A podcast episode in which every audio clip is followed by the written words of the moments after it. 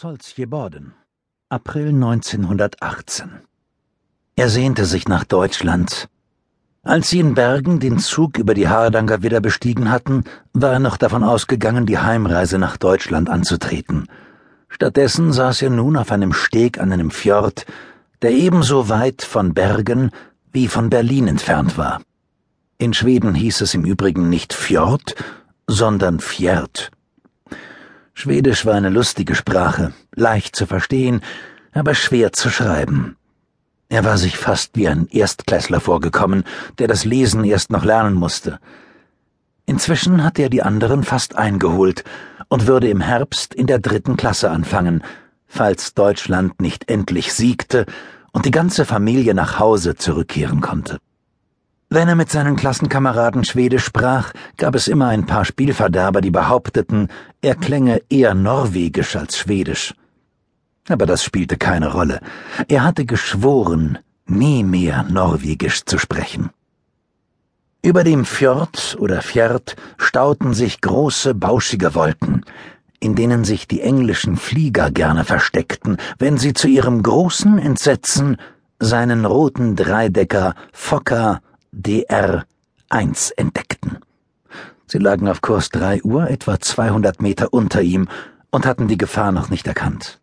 Es handelte sich um sechs in V-Formation fliegende Maschinen. Er zögerte keine Sekunde, rollte nach rechts ab, steuerte im Sturzflug den Anführer an, feuerte drei schnelle Salven mit seinem doppelten Maschinengewehr ab, richtete das Flugzeug auf, vollführte einen Looping nach links und steuerte den Feind von neuem an. Dieser hatte inzwischen erkannt, wer ihn attackierte, geriet in Panik und nahm augenblicklich Kurs auf die hohen Quellwolken. Sie wussten sehr gut, dass sie gegen Manfred Freiherr von Richthofen keine Chance hatten.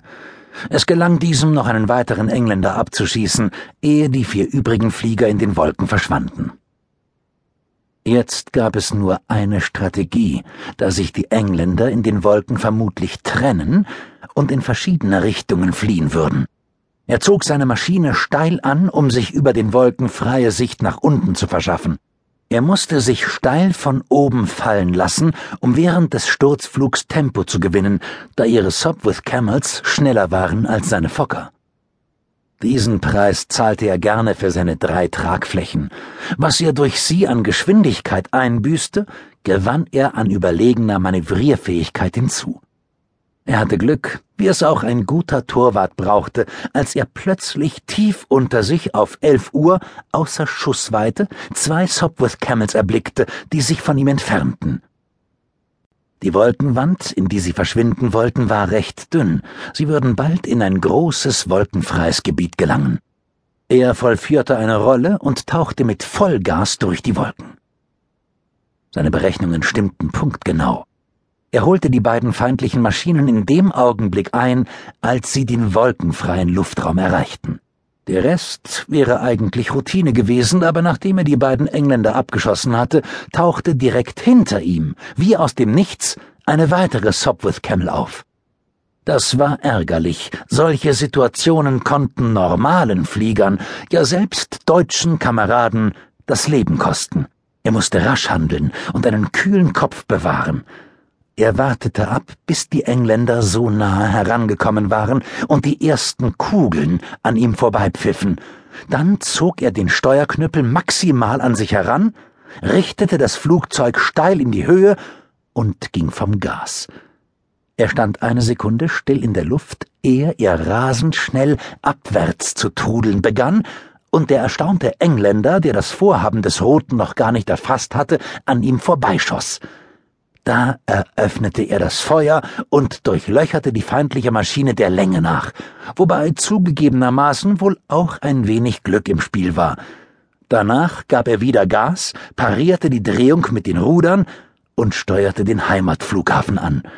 Vier Engländer an einem Vormittag mussten reichen. Es war ohnehin Zeit zum Mittagessen. Anschließend konnte er sich mit frischer Kraft, aufgetankter Maschine und vollen Magazinen erneut ins Gefecht begeben.